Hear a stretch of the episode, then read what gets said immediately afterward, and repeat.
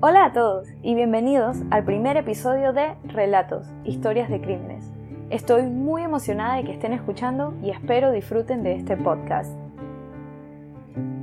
El caso de hoy se basa en un asesinato confuso entre hermanos de crianza, que no parece tener motivo y que además sacudió a la Iglesia Católica cuando una figura popular del clero es involucrada. Así que, sin más preámbulos, aquí está nuestro primer caso.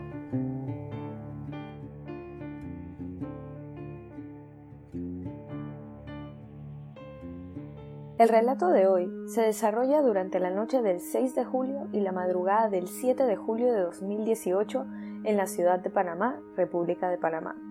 Se dice que Eduardo Alberto Calderón e Idadi Santos Saavedra, en ese entonces de 36 y 42 años, habían sido criados por la misma figura paterna, a quienes, a pesar de no ser hermanos de sangre, se les inculcó que el mal de uno era el mal del otro Incluso estos llegaron a convertirse en cuñados años después. Estos amigos parecían ser inseparables, afirman personas allegadas a ellos, hecho que contribuyó a exacerbar la conmoción creada cuando uno fue declarado culpable por la muerte del otro. Estos amigos se encontraban en un reconocido hotel de la localidad, jugando en el casino mientras bebían. Aún durante la noche del 6 de julio, Marlene Rodríguez, conocida de Eduardo e Idadi, dice haberse encontrado con ellos en el casino para después dirigirse a la habitación de los amigos acompañada por ellos. Ella afirma haber salido de la cabaña número 47 poco después de la medianoche, dejando en ella a Eduardo e Idadi. Valentín Calderón, que a pesar de su apellido no guarda relación con Eduardo, se encontraba en el mismo hotel celebrando su cumpleaños y se hospedaba en la cabaña número 20. A alrededor de las 12.50 de la madrugada, el 7 de julio, después de varios intentos fallidos de comunicarse con la recepción del hotel para pedir un servicio a la habitación de hielo, Valentín decide él mismo caminar hasta el restaurante que está ubicado a un costado de las cabañas y la piscina. Fue durante la caminata de Valentín que fue encontrado en un charco de su propia sangre Eduardo Calderón. A este le faltaban piezas de ropa y presentaba una fractura intracraneal y hemorragia cuando fue hallado en un área que dirige a las cabañas. Valentín avisó a personal de seguridad del hotel sobre el macabro descubrimiento, quienes alertaron a los servicios de emergencia. Los paramédicos que acudieron a la escena señalaron que la víctima, a pesar de estar perdiendo sangre, se podía comunicar y decía no necesitar ayuda, además de desprender un fuerte olor a licor. Eduardo Calderón fue trasladado a un hospital donde falleció 24 horas después. El gerente de hotel de turno ese día, Juan Epifanio Cruz, dice que se encontró a Eduardo con dificultades para respirar y con sangre procedente de su nariz y boca, Inmediatamente después de haber encontrado a la víctima, se dice que se siguió un rastro de sangre hasta la cabaña 47. En ella estaba Santos Saavedra acostado inconsciente sin ropa en la cama y presentaba laceraciones en las rodillas, manos y cejas. Una vez despierto, se le preguntó si conocía a la víctima, a lo que respondió que sí, pero no ofreció respuestas al resto de las preguntas. Cuando el hermano de la víctima llegó al hotel, se dirigió junto con el gerente a la cabaña 47 y es ahí cuando se dan cuenta que Santos Saavedra se había retirado del hotel. Mientras esto sucedía, Valentín Calderón, quien encontró a la víctima, decidió recopilar información de la escena del crimen, tomando fotos de las paredes y pisos manchados de sangre, acto que ayudó con el posterior caso judicial, ya que, a las horas de haberse encontrado Eduardo, se le dio instrucciones al equipo de limpieza y mantenimiento de quitar toda evidencia del área, inclusive de pintar las paredes, ya que esto podía espantar a los otros huéspedes. Esto fue un suceso que sorprendió a algunos, pero no a otros, sobre todo cuando se reveló que la habitación 47 y 48 habían sido pagadas con la tarjeta de crédito de un popular personaje del clero de Panamá de nombre David Cosca. Este es un sacerdote que, sin dejar de ser controversial, se había ganado el cariño de muchos feligreses al liderar una de las iglesias más grandes y concurridas de la ciudad. Cosca era conocido por su trabajo como guía espiritual de jóvenes, su labor como institutor y hasta abogado, de quien se dice llegó a practicar un exorcismo en una joven de una rural provincia de Panamá, cuando se creía había sido poseída por el espíritu de un cacique. Pero no siempre dedicó su vida a la religión, ya que aseguró en una entrevista que durante su niñez y adolescencia quien le inculcaba la palabra del Señor era su madre, pero que él, por su parte, pasaba su tiempo con amigos desperdiciando dinero en vicios como relaciones sexuales, alcohol y drogas, llegando a formar parte de un grupo satánico. Posterior a su exposición a este grupo es que decide entregarse de lleno a la vida religiosa. El hecho de que las habitaciones 47 y 48, en donde se habían encontrado rastros de sangre también, al igual que las áreas comunes adyacentes a donde se había encontrado a la víctima, habían sido limpiadas cuando casualmente fueron alquiladas por el mediático sacerdote, fue algo que no sorprendió a algunos, puesto que consideraban que debido a su posición podía tener acceso a lo que quisiera sin repercusiones y que de igual forma recibía trato preferencial en el hotel. Cuando los medios de comunicación tuvieron acceso a los informes policiales sobre la investigación, salió a relucir que el alquiler de dichas habitaciones era una práctica regular del sacerdote,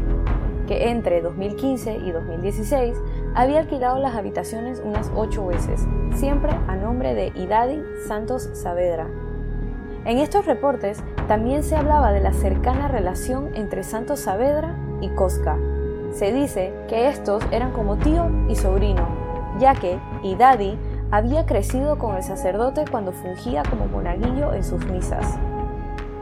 Cuando ambos fueron interrogados, el padre aseguró que no se encontraba en las instalaciones del hotel y que la única razón por la que había alquilado las habitaciones había sido porque su sobrino de cariño estaba recién llegado de Nueva York y se quedaría en el hotel para reunirse con conocidos. Santos Saavedra, después de haber dado diferentes historias de lo transcurrido durante la noche, Aseguró que debido a la cantidad de licor que ingirió, no recordaba los sucesos.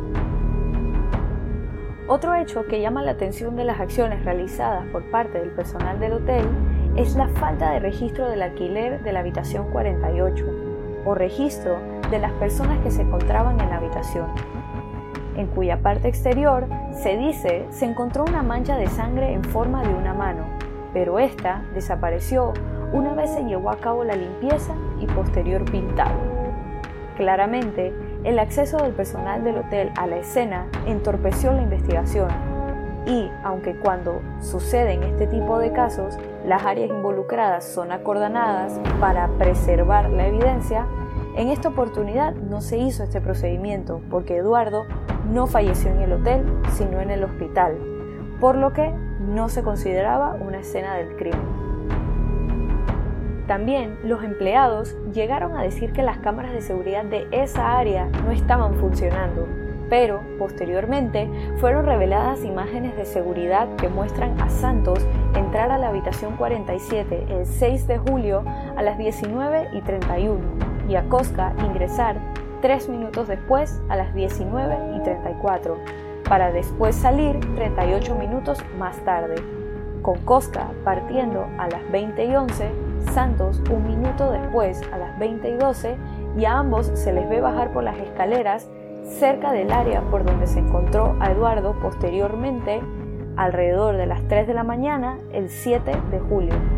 Cosca aseguró que se trataba de más nada que una sesión con su sobrino postizo para que se confesara. Entre muchas de las especulaciones que se dieron a raíz de las diferentes revelaciones, se dice que Santos y Cosca mantenían una relación más profunda que de amistad y que se encontraban en dicho hotel para no ser vistos. Esto fue proclamado por Ramiro Acevedo, otro hermano de crianza de la víctima, que también aseguró y Daddy recibía muchos beneficios del sacerdote como hospedajes de hoteles, pagos por arreglar su auto y apoyo económico. La hermana de Ramiro Acevedo es la ex pareja de Idadi y también se consideraba una hermana de crianza del Oxiso. El único imputado oficialmente por este caso es Idadi Santos Saavedra, después de que se ordenara la investigación de David Cosca, Juan Pablo Hernández, Eric Salvador González, Marlene Mariel Rodríguez, Jorge Humberto Aizcorúa, que se presume estaban en la habitación 48, y Valentín Calderón. Pero durante estas investigaciones se alega que supuestamente la parte exterior de la cabaña 48 fue en realidad limpiada por Santos y otra persona que al parecer se trata de Juan Hernández. En cuanto al padre, David Cosca, a pesar de que se le imputaron cargos de encubrimiento, en noviembre de 2019 fue sobreseído. Una importante pieza de evidencia que dicen se necesitaba para declarar su culpabilidad era un teléfono celular que alega se le extravió. En él se suponía había intercambios por mensajes de texto con su sobrino postizo, en el que se hablaba en lo que piensan es código clave de una mujer llamada Telma, de la que charlaban con regularidad. Además, se dice que en estos mensajes se referían a la habitación 47 como la oficina de la Vía España, calle en la que se encuentra el reconocido hotel. La fiscalía sospechó que en estas conversaciones habría detalles de lo que le sucedió al fallecido. Cosca fue separado por el arzobispo panameño José Domingo Ulloa de sus responsabilidades con la iglesia en septiembre de ese mismo año y se mantiene así en la actualidad. Entre las declaraciones que el ex sacerdote de la iglesia dio como defensa estaba la alegación que él no podía costear tantos lujos, puesto que vivía de una módica pensión de 400 dólares, con la que no podía ni comprar medicamentos que necesitaba, a lo que el fiscal encargado del caso le pidió que por favor aclarara entonces la existencia de siete cuentas bancarias a su nombre, este solo respondió que vivía una vida sencilla en su pequeño apartamento. Se declaró que Eduardo Calderón falleció de un trauma craneoencefálico y hemorragia causado por un golpe contundente. Hasta la actualidad, no se conoce con seguridad una razón o motivo por la cual Eduardo Calderón falleció. No se ha podido determinar si fue a causa de un accidente, una pelea con un buen amigo o si se trataba de algo premeditado este fue un caso que en su momento sacudió al país y del cual todavía surgen preguntas.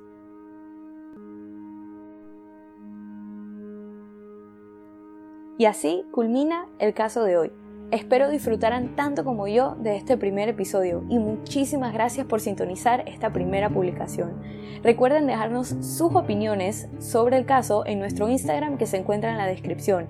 y por favor no duden en compartir este podcast con amigos. Nos vemos la otra semana con otro relato y una vez más, bienvenidos a Relatos, historias de crímenes. ¡Chao!